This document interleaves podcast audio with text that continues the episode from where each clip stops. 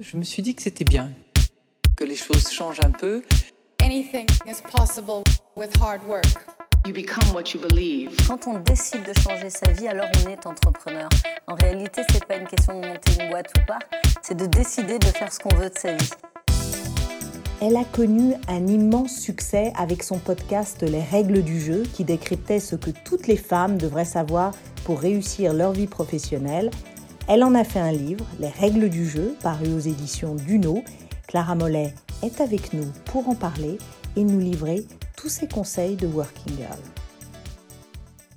Tu t'es fait connaître du grand public avec ces podcasts qui, euh, s'appelaient Les règles du jeu qui ont été diffusés sur le podcast 20e euh, génération X et, euh, et ça a eu un énorme succès, hein. 50 000 téléchargements, enfin bon. Et là, tu racontais, bah, tu racontais comment ça marche si on veut réussir dans une, quand on est une femme, réussir dans des grosses boîtes. Ton parcours, tu vas nous le détailler, mais tu as commencé ta carrière en tant que trader dans les matières premières au Brésil.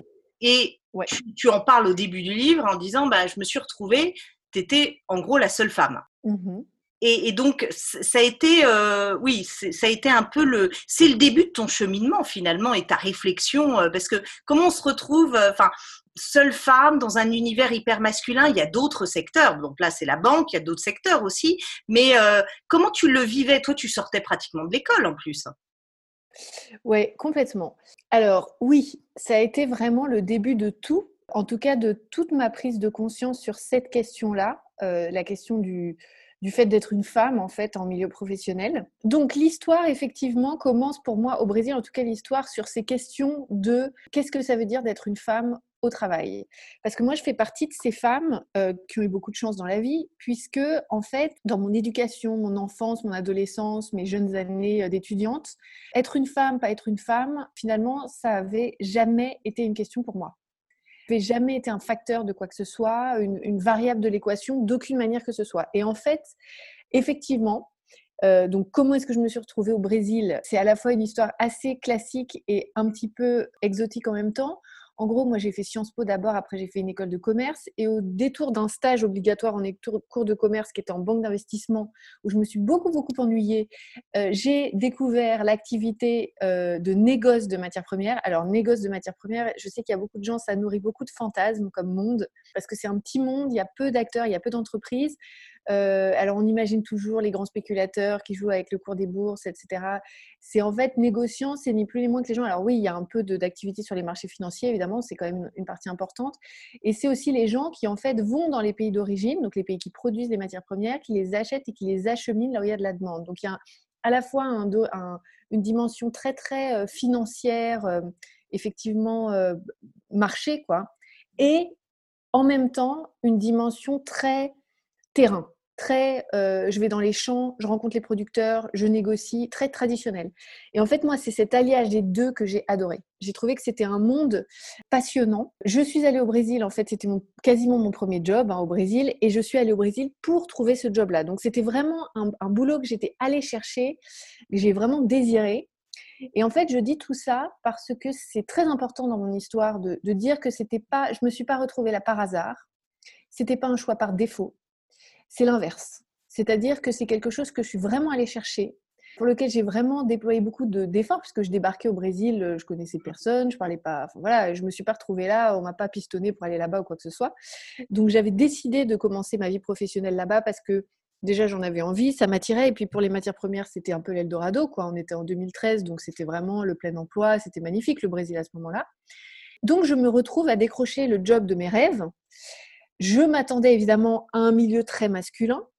Euh, ça, c'était pas du tout quelque chose qui m'effrayait euh, d'une manière ou d'une autre, euh, mais je n'avais jamais été confrontée au fait d'être en minorité avant. C'est-à-dire que le fait de débarquer là et d'être la seule femme, ça a effectivement été ma première expérience de la minorité. Et ça, en fait, c'est quelque chose, quand on l'a pas vécu avant, euh, c'est difficile à mesurer, même si on entend parler, euh, euh, voilà, le fait d'être une femme au travail, ce que ça peut vouloir dire, les questions de plafond de verre, les questions de différence salariale, évidemment, c'est des trucs qu'on entend, donc on en a conscience, mais moi, je ne pensais pas que ce serait mon sujet. En fait, mmh. je ne pensais pas du tout que ce serait une question je serais amenée à me poser ou des obstacles que moi, je serais amenée à devoir franchir parce que, ben voilà, encore une fois, euh, j'ai été très bonne, enfin, je fais partie de ces personnes qui ont été bonnes élèves, qui n'ont pas eu d'obstacles particuliers dans les études. Donc, je me disais, bah, j'applique la même stratégie, quoi. Mmh oui, euh, et tu en parles beaucoup d'ailleurs euh, de, ça, c'est-à-dire l'école. C'est-à-dire que euh, le, début de ton bouquin, c'est de dire, en fait, on n'est pas du tout préparé déjà au monde de l'entreprise. On sort de l'école et on pense que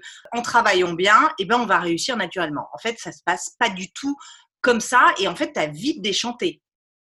Ouais, en fait, euh, non, ça se passe pas du tout comme ça. Et, en fait, j'ai très très vite. On parle du syndrome de la bonne élève, non? Du syndrome de la bonne élève, ouais. Alors maintenant, le problème, c'est que c'est des expressions qui sont devenues tellement galvaudées qu'on les entend à tous les coins de rue et ils se vident un peu de leur sens. Mais moi, je trouve que c'est vraiment très important d'insister là-dessus. Pourquoi? Parce que en fait, moi, la, la, grande chance de toute cette histoire, c'est que je me suis retrouvée effectivement dans un scénario un petit peu extrême.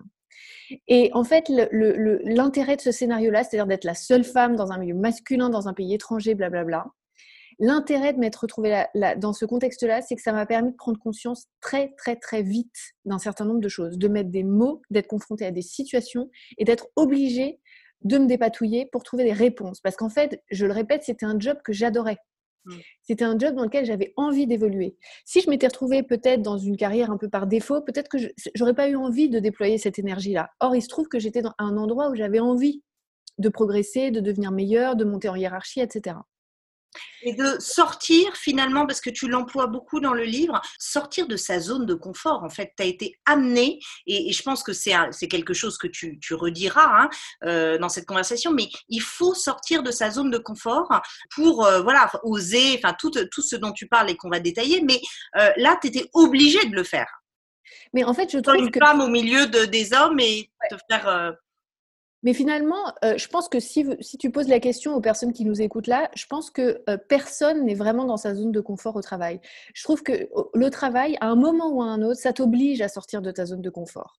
Euh, si tu es dans ta zone de confort, en général, c'est que tu n'avances pas trop ou que il se passe pas grand-chose et finalement, euh, c'est inconfortable de, de, toutes les manières. C'est-à-dire qu'en fait, la vie professionnelle se charge de te sortir régulièrement de ta zone de confort.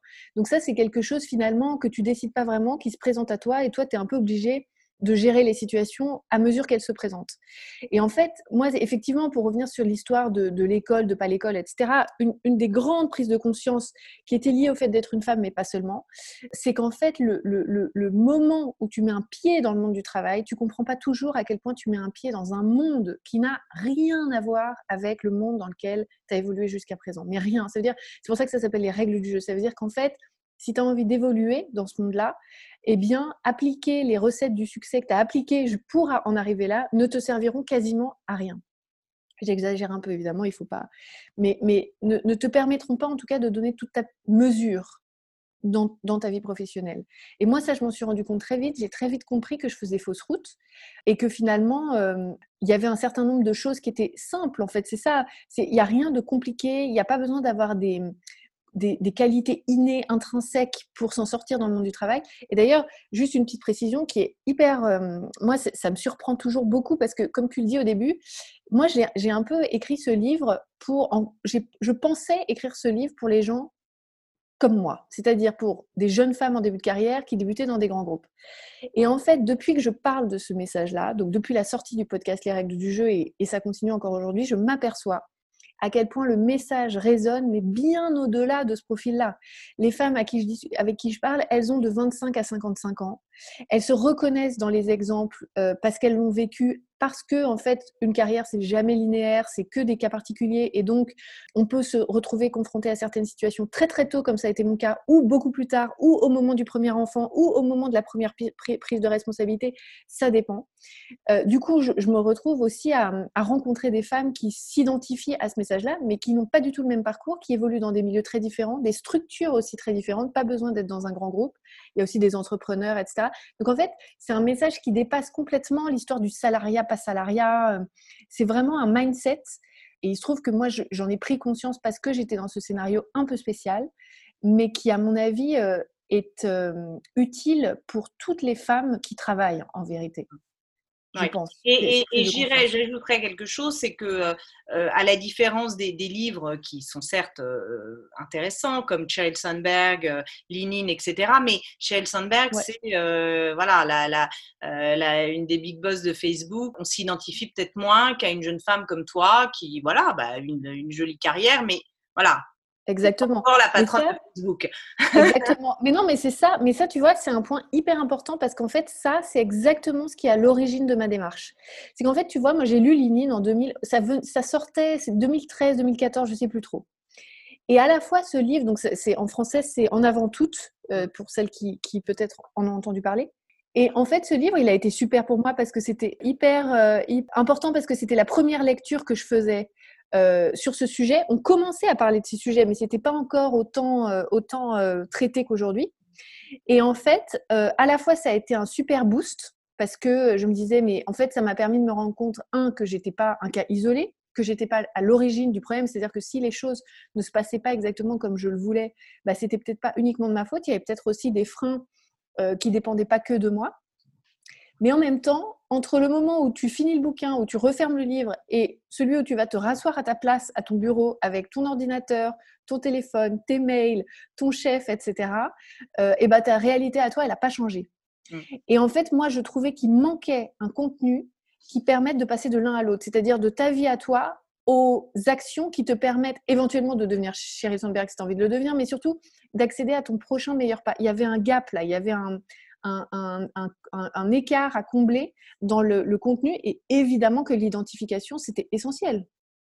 Alors, ton message, tu as plein de messages clés, on va y revenir, mais il y a un premier message qui est se mettre au centre du jeu et définir sa réussite, hein, qui, peut varier, mais se mettre au centre du jeu. Qu'est-ce que ça veut dire pour toi, se mettre au centre du jeu? Bah, se mettre au centre du jeu, ça veut dire simplement se rappeler qu'on est au travail pour soi-même, c'est-à-dire pour suivre ses objectifs à soi, pour, euh, pour s'épanouir soi, pour euh, euh, réussir selon ses termes à soi mmh. et suivre le parcours qui nous parle. Et en fait, ça peut paraître un petit peu évident, dit comme ça, sauf que quand on travaille, notamment dans une entreprise, mais pas seulement dès qu'on a affaire à une hiérarchie, à des clients, il est très très facile de s'oublier et en fait de confondre l'intérêt, par exemple, de sa hiérarchie ou de, son entreprise et le sien. La différence, par exemple, avec l'école, c'est que euh, l'intérêt de son entreprise, l'intérêt de l'école et le nôtre est plus ou moins aligné. C'est-à-dire qu'on sait plus ou moins que tout le monde va dans la même direction et finalement, l'intérêt de l'école a, enfin, l'école a autant intérêt que nous à notre réussite. Au travail, c'est plus du tout la même histoire. Au travail, il n'y a que nous qui ayons vraiment intérêt à notre réussite. L'entreprise, elle n'est pas du tout là pour ça. Et ça, déjà, c'est un changement de paradigme euh, énorme parce que quand on débarque, on peut avoir tendance à se dire, mais surtout quand on arrive, une figure hiérarchique, euh, voilà, on, s'en remet à eux, etc. Et on attend beaucoup de choses euh, de son boss, on attend beaucoup de choses, de, que ce soit des directives, de, l'approbation, de la validation, de la légitimisation, etc. sauf qu'en fait, notre boss, il n'est pas forcément là pour ça. Il a lui-même son agenda, il a lui-même des objectifs en tête. Et en fait, il y a un côté beaucoup plus se remettre au centre du jeu, c'est essentiel parce que ça veut simplement dire c'est le point de départ en fait du mindset de simplement se rappeler mais au fait pourquoi est-ce que je travaille? Je travaille pas pour la beauté du geste, je travaille pas pour faire plaisir à un tel, je travaille parce que ça me mène quelque part. Soit parce que ça me permet moi de développer des compétences, soit parce que ça me permet d'accéder, je ne sais pas, à un poste, à des responsabilités, etc. Mais en tout cas, je suis pas au travail pour être au travail, j'ai envie d'aller quelque part à partir de là. Et, et, se mettre au centre du jeu, c'est ne jamais oublier ça. Et c'est euh, effectivement mettre en œuvre ce qu'il faut pour servir notre intérêt à nous, en fait. Ce qui ne veut pas dire écraser les autres, ce qui ne veut pas dire être une, affreuse collègue. Qui... Ça veut simplement dire ne pas oublier que notre intérêt, c'est notre priorité quand même au travail. Et, ça, c'est vrai que c'est un message qui, est hyper important à, avoir parce que on entend parfois des femmes qui disent ah oui, mais je suis quand même très liée à mon entreprise depuis longtemps. Il y a un phénomène de loyauté, ce qu'on ne va pas critiquer parce qu'il y a, a y a, des entreprises qui ont une bonne politique pour leurs salariés, etc. Mais malgré tout, euh, le, jour où ça va pas, bah, ils vont euh, faire les choses d'une manière qui sera peut-être pas euh, forcément sympathique pour vous. Donc c'est vrai que c'est important, se remettre, être un peu égoïste en fait, penser à soi et pas dans cette, cette idée que la société. Enfin, il y a un côté parfois dans certains propos, pas chez toi justement, mais une société un peu maternante en fait. On recherche.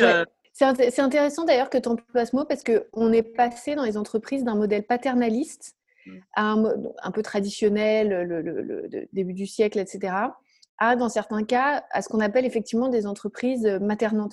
Mais en fait, moi, je, c'est-à-dire, en fait, maternante, qu'est-ce que ça veut dire aujourd'hui? Ça veut dire euh, qui accordent à leurs salariés une espèce de confort ou d'illusion de confort de vie, ce soit par un comité d'entreprise, que ce soit par la mise en place de cours de yoga, que ce soit, enfin je dis n'importe quoi, mais des choses, des espèces de d'éléments un peu périphériques au travail qui, qui donnent l'impression et qui parfois réellement permettent d'améliorer la vie au travail et qui du coup donnent une illusion de confort et de, et de, de, de bien-être qui en fait est trompeur. Parce que moi, je trouve que, ce soit du paternalisme ou des entreprises maternantes, pour moi, c'est un contresens.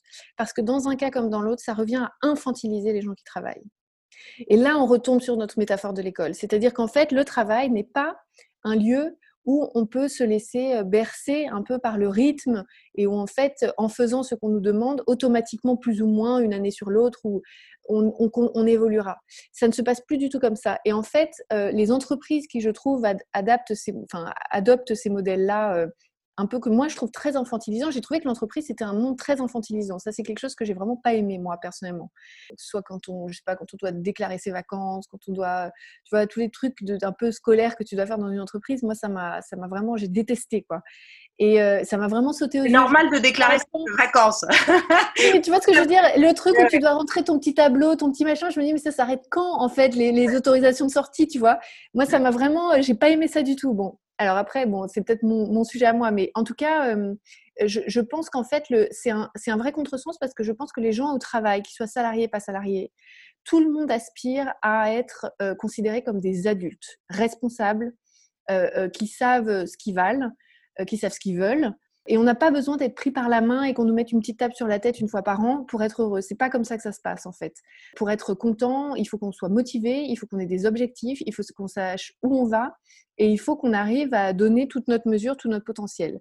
Et il y a une partie de ça évidemment qui est liée à la culture d'entreprise, mais il y a aussi une énorme partie de ça qu'on peut conquérir nous-mêmes. En fait, le livre, il parle beaucoup de ça. Il parle de comment conquérir l'espace qui va te permettre toi d'y aller, de lâcher les chevaux et de, et de t'affranchir de ce qui te retient, des freins qui, intériorisés, extérieurs, etc., qui peuvent te, te retenir.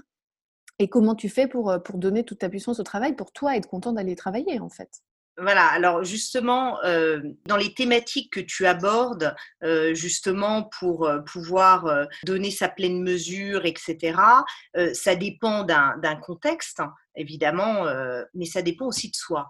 Et notamment, il y a quelque chose que tu, que tu notes et qu'on revoit, qu'on voit depuis, depuis toujours, enfin que je vois depuis toujours, c'est le savoir-faire. Ça, on est, les femmes sont excellentes, elles travaillent plus, parfois plus que les hommes, on peut leur, elles sont corvéables à merci.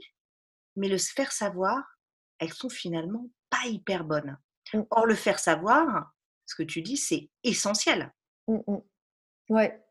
C'est une, une, des trois compétences euh, à mon avis, euh, essentiel, effectivement, pour. Euh, tu as des exemples, hein, parce que euh, c'est vrai que tu as l'exemple d'un de, d'un boulot que tu faisais avec un, garçon, et puis raconte-nous ça, parce que c'est une anecdote, mais ça, ça dit beaucoup. C'est une anecdote qui dit beaucoup, qui m'est arrivée en plus très très très vite, très très tôt dans ma dans mon parcours. En gros, euh, donc moi j'étais très jeune trader, je connaissais rien à rien, je débutais complètement, et il se trouve qu'on était deux dans le même cas. Donc on avait été embauchés en même temps. Il y avait un, un garçon et moi, et on avait, c'était vraiment, on avait le même âge, le même même seniorité si je peux dire. Enfin, on était arrivés au même moment, etc. Et du coup, on se retrouvait beaucoup à faire des, des opérations euh, en binôme. Et euh, un jour un jour, je sais pas, je devais travailler depuis maximum six mois. Enfin, c'était vraiment le tout début.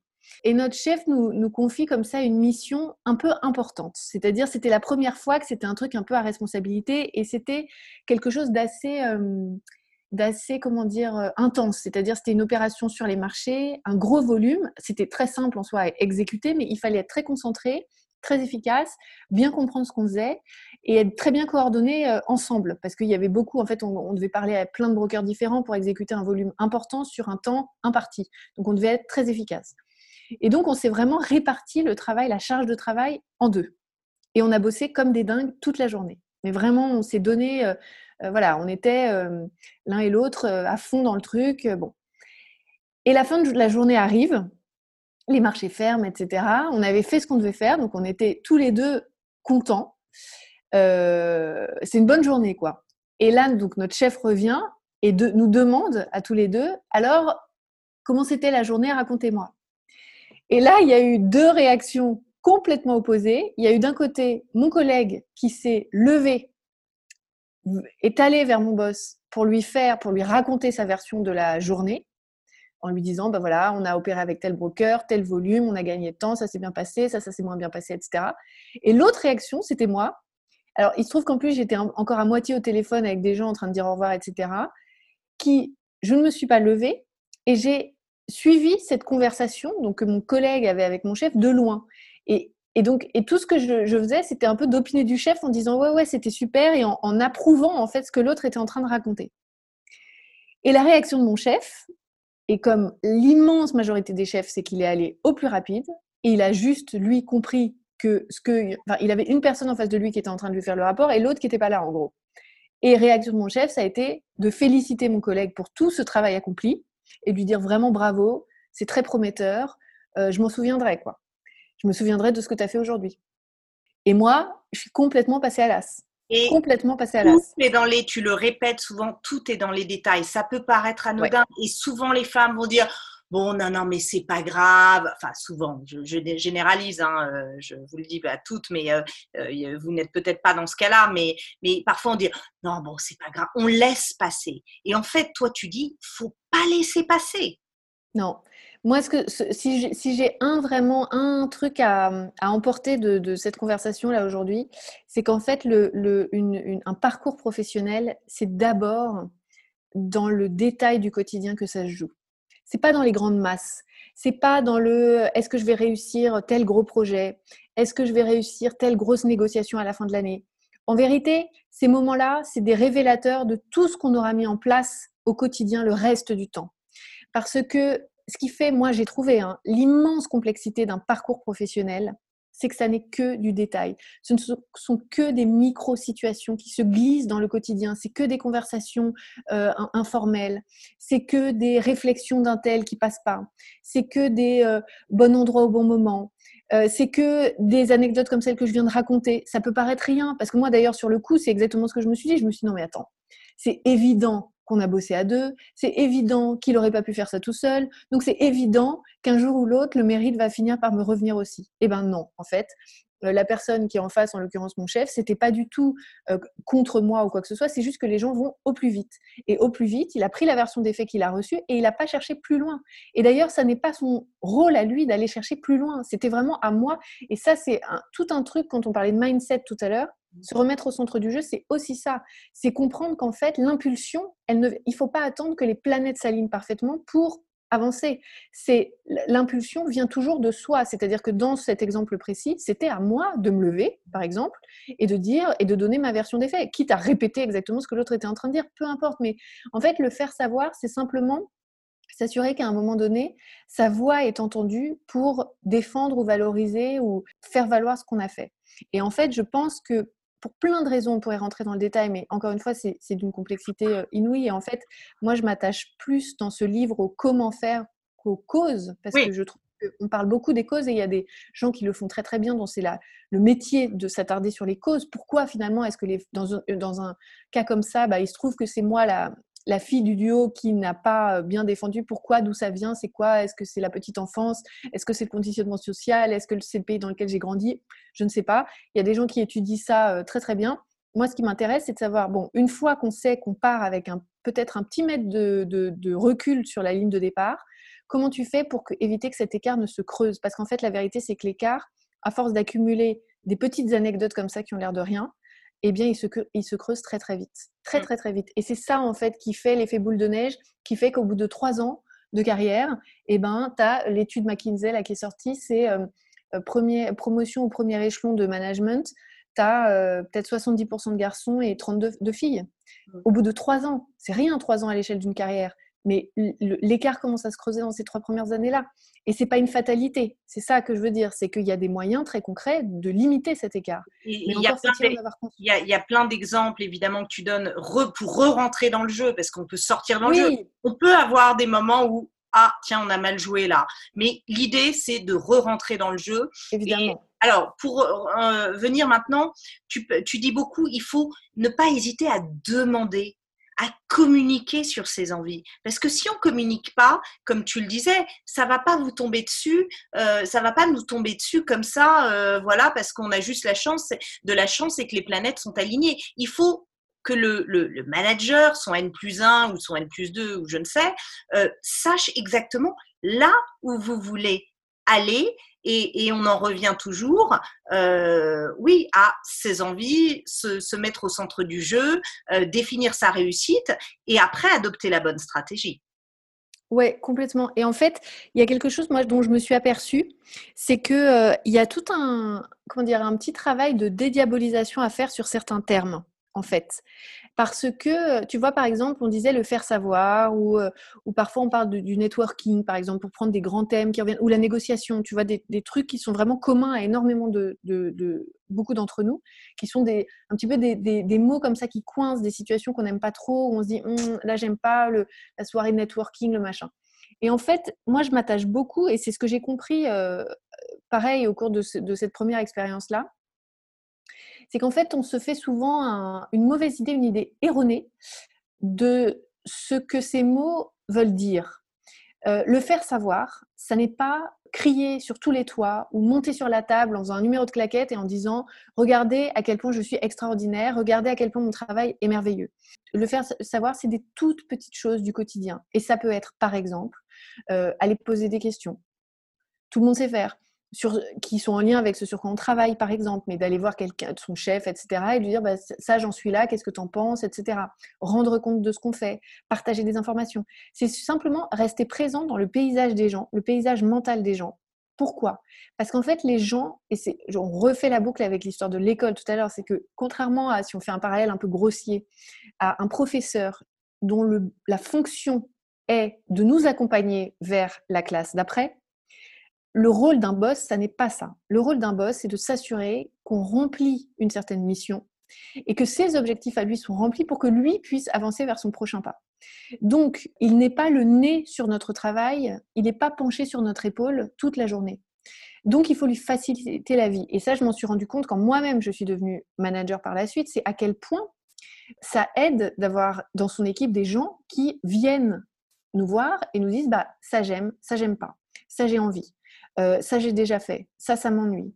Euh, alors évidemment c'est toujours une manière de faire, mais le, fait de mâcher un peu le travail à son boss mmh. et le faire savoir en fait partie. Et c'est pour ça que je dis que c'est une compétence aussi, parce que c'est des choses qui s'apprennent, hein, ça se pratique, c'est pas quelque chose d'inné. Mais c'est c'est essentiel et en fait le fait de comme ça désacraliser sa hiérarchie, ne plus voir dans sa hiérarchie cette espèce de figure, cette espèce d'autorité verticale un peu inattaquable qui a tout pouvoir sur nous, etc. C'est juste des gens qui ont le même agenda que nous avec en plus des responsabilités supplémentaires. Donc plus on leur facilite la vie, plus on leur mâche le boulot en montrant ce qu'on fait, en communiquant, en exprimant éventuellement notre désaccord, notre désapprobation, et ben plus on augmente nos chances d'arriver là où on veut. Et ça peut sembler contre-intuitif a priori, mais ça l'est pas. Et je suis sûre que si euh, parmi les gens qui nous écoutent, il y a des gens qui sont en, position de management, qui ont des équipes à manager, elles voient très bien ce, dont je veux parler parce que ça fait gagner un temps fou. Et puis en plus, on, crée un lien aussi. Encore une fois, je retombe sur l'histoire de ne pas être infantilisé. C'est beaucoup plus agréable de travailler avec des gens avec qui on a une relation, c'est-à-dire avec des, qui, sont des personnes qui expriment leur opinion. Et, en fait, c'est rassurant des deux côtés. C'est rassurant pour le manager parce qu'il voit à peu près où la personne veut aller et comment faire pour en tirer le meilleur. Et c'est rassurant pour soi parce qu'en fait, on n'a pas l'impression d'être euh, complètement à la merci de la volonté un peu arbitraire d'un boss qui ne saurait pas vraiment ce qu'on fait. Euh, moi, je sais qu'au tout début, euh, quand j'avais pas du tout ce réflexe de communiquer, etc., bah, en fait, j'avais l'impression que ma progression, elle dépendait simplement du fait d'être au bon endroit au bon moment, euh, du fait d'avoir la chance que mon boss voit ce que je, ce que je faisais ou que je dise euh, à un certain moment, mais que si je ratais le coche, bah, c'était fichu, etc. Et en fait, le fait de, encore une fois, se mettre dans une position d'être beaucoup plus acteur et d'aller chercher soi-même ce qui nous sert, et ben en plus d'être euh, d'être responsabilisant, c'est très libérateur et c'est très rassurant. Et on reprend la main comme ça sur le parcours. Alors, on reprend la main, certes, mais euh, et tu en parles dans le livre. Il y a des femmes qui ne vont pas oser, qui euh, une femme qui, qui montre clairement là où elle veut aller, qui a son franc parler. Mm. ah, celle-ci, c'est une ambitieuse. Et pour Mm. les femmes, c'est plutôt un défaut. Hein, pour les Ouais. hommes, c'est c'est plutôt vu positivement. Tu en parles d'ailleurs. Hein, mais une femme qui s'affirme, ça reste encore, encore aujourd'hui au 21e siècle, en 2020, voilà, oh, elle a les dents qui rayent le parquet, enfin, les multiples expressions, euh, Mm. c'est assez mal vu. Comment on sort de ça pour justement avancer? Et oui, et oui, c'est vrai. Euh, ça s'appelle des biais cognitifs euh, qui sont très très forts. Euh, c'est vrai que, et d'ailleurs, ces biais cognitifs sont présents chez les femmes et chez les hommes. hein. C'est-à-dire que euh, la perception négative du succès ou d'une personnalité un peu affirmée chez une femme sera perçue donc aussi négativement par les hommes que par les femmes. Donc c'est pas que les hommes contre les femmes, ça c'est important de le dire. Et oui, c'est vrai que plus une femme est assertive ou plus une femme sait ce qu'elle veut et le dit, ou plus une femme réussit, moins elle est appréciée. C'est prouvé hein, par des études, il y en a beaucoup, j'en cite quelques-unes dans le livre, mais il y en a des, des centaines hein, maintenant qui sont publiées sur le sujet. Euh, a- moi, comment, on sort? Comment on s'en sort? Comment on s'en sort? Bah Moi, il y a une des règles du jeu qui s'appelle on ne peut pas plaire à tout le monde. Mm. Je trouve que peut-être un des pièges euh, dans lesquels on, on peut tomber, alors est-ce qu'un peu plus en tant que femme que, comme peut-être, c'est de, en même temps qu'on cherche à avancer, de chercher à ne déplaire à personne. Parce que on a du mal à lâcher peut-être le, le c'est- un prix qui est cher à payer pour les femmes que les hommes ne payent pas. Ça, c'est vrai. Mais euh, ce que moi je dis, c'est que il faut, une fois qu'on en a conscience, ça ne veut pas dire qu'on va être détesté par tout le monde, etc. Mais accepter que de temps en temps, ce qu'on dit ou ce qu'on fait n'est pas perçu aussi positivement que, parce qu'en fait, c'est toujours la zone grise. C'est pareil, on ne va pas nous jeter des tomates parce qu'on demande une promotion, c'est jamais aussi franc. C'est toujours la zone grise. Donc, accepter qu'il y a ce frein. Tout à l'heure, on parlait des freins extérieurs, intérieurs euh, qui, qui peuvent entraver la progression, la progression euh, professionnelle des femmes. Les biais cognitifs, c'est un frein extérieur qui existe et qui ne s'évaporera pas demain. Moi, je pense que c'est un frein qui aura tendance à s'atténuer à mesure que de plus en plus de femmes accéderont à des postes de décision, etc. Plus la présence des femmes à des niveaux plus seniors se normalisera ou à des fonctions vraiment business, argent, etc. se normalisera et plus la perception de leur présence là euh, sera positive. En attendant, ça sert à rien de vouloir changer la situation avec ces petits points en se disant moi je vais y arriver, euh, etc. Je pense qu'il faut accepter qu'il y a un prix à payer et que dans le fond c'est pas si grave. C'est pas si grave de pas être apprécié par tout le monde. C'est pas si grave euh, de, de, de, de- Il, y a un, il y a un exemple que je cite dans le, dans le livre. Alors maintenant, il est un tout petit peu daté parce que tu vois, je, je l'ai écrit donc c'était cet été, l'été dernier. Et à l'époque, c'était le tout début, ou en début d'année, là, septembre-octobre, je sais plus à quel moment c'était, mais euh, c'était les, primaires euh, américaines, démocrates. Et en fait, il y avait cette candidate qui était très prometteuse, qui n'est plus du tout aujourd'hui, qui était Elizabeth Warren. Et à ce moment-là, elle était sur une super lancée, Elizabeth Warren. Elle était vraiment lancée sur un. Vraiment, c'était top. Elle faisait une super campagne. Elle était vraiment, c'était vraiment une des favorites. Sauf qu'en fait, à mesure que sa cote de popularité, popularité augmentait, dans la presse américaine, il y a eu un, un mot qui est apparu et qui n'était jamais, jamais, jamais employé pour les hommes. C'était sa likability. C'était sa, sa propension à être appréciée, sa popularité. En gros, en fait, il y avait sa popularité auprès des électeurs et puis la manière dont elle a été perçue en tant que personne. Est-ce qu'elle est sympa Est-ce qu'elle n'est pas sympa Est-ce que j'aimerais dîner avec elle ou pas Est-ce que j'aimerais travailler avec elle ou pas Et en fait, ces deux, ces deux courbes étaient. euh, Il y avait une, évolution, une espèce de corrélation négative entre les deux. Entre la, crédibilité professionnelle de cette femme et le, souhait que les électeurs avaient de la voir devenir présidente et bah, finalement la perception qu'ils avaient de la personne. Est-ce que vraiment elle est sympa, elle n'est pas sympa? Et en fait, c'était vraiment marrant parce que plus, elle- plus sa cote de popularité explosait, plus l'autre euh, plongeait. quoi. Donc en fait, bon, alors il se trouve qu'elle n'a pas fait une grande campagne euh, derrière. À mon avis, c'est pas lié à ça. Mais ce que je veux dire, c'est que c'est euh, assez inéluctable. comme phénomène. et moi, je dis pas du tout ça sur un ton fataliste en disant oh là là, bah voilà, si vous voulez réussir, tout le monde va vous détester. C'est absolument pas ça, mais c'est d'avoir conscience que ça a un prix, un petit prix. Et en même temps, je pense que pour être quand même moi j'aime bien, je suis quelqu'un de positif, euh, positif. Euh, je pense que pour en revenir à, ton propos euh, de départ, qui était définir sa réussite, voilà, c'est si on a envie de réussir d'une certaine manière, enfin c'est le, j'ai envie de dire, c'est le prix à payer. Prendre des initiatives, tu en parles beaucoup, et ça pas uniquement euh, pour l'entreprise, pour euh, pour euh, satisfaire le, bilan ou je ne sais de, de l'entreprise, mais c'est aussi pour soi. Prendre des initiatives parce qu'in fine c'est notre propre réussite qui est importante, notre propre satisfaction pour euh, voilà avancer dans son dans son chemin euh, professionnel. Et je pense que c'est ça qu'il faut pas perdre de vue finalement. Donc oui, bah pas plaire à tout le monde. Et je suis d'accord avec toi. Euh, c'est ça, c'est le prix à payer. les gens qui dépassent un peu, bah, on les voit moins bien. voilà, mais c'est c'est très culturel aussi, hein, c'est très français. Hein, euh, donc, euh, je pense que ça aussi, il faut aussi euh, voir un peu ce qui se passe à l'étranger. Tu parles des États-Unis, bon, même s'il y a évidemment aussi des biais cognitifs, mais c'est quand même un peu différent, je pense. c'est vrai que ici, il y a une culture. Voilà, c'est quand même très. on n'aime pas les têtes qui dépassent. Et ben voilà, mais c'est tout. C'est avec des têtes qui dépassent qu'on arrive à faire de grandes choses aussi. Oui, et puis en plus, ce que je dis aussi, c'est qu'au final, le prix à payer, il est modeste. C'est-à-dire qu'évidemment, ce sera peut-être moins sympa. Il n'y aura pas le côté boys club où on est potes et où on est euh, où le quotidien au travail sera peut-être pas aussi euh, amical qu'il peut l'être entre entre entre hommes. Et encore, ça dépend euh, des équipes, ça dépend des personnalités. Enfin, c'est pas non plus le l'Eldorado pour les hommes au, travail, quoi. Hein. Mais disons que oui, c'est vrai que le quotidien sera forcément un peu moins confortable. Mais euh, il y a deux choses. Il y a effectivement ce que tu dis, c'est-à-dire qu'au final, est-ce que c'est pas un prix encore plus grand à payer que de renoncer à, la carrière qu'on aimerait, qui nous fait envie, à la réussite qu'on se donne, euh, la définition de la réussite qu'on se donne? Est-ce que finalement le vrai prix à payer, il n'est pas vraiment là? Et ensuite, il y a aussi un phénomène, c'est que les gens, ils voient leur intérêt, c'est-à-dire au travail.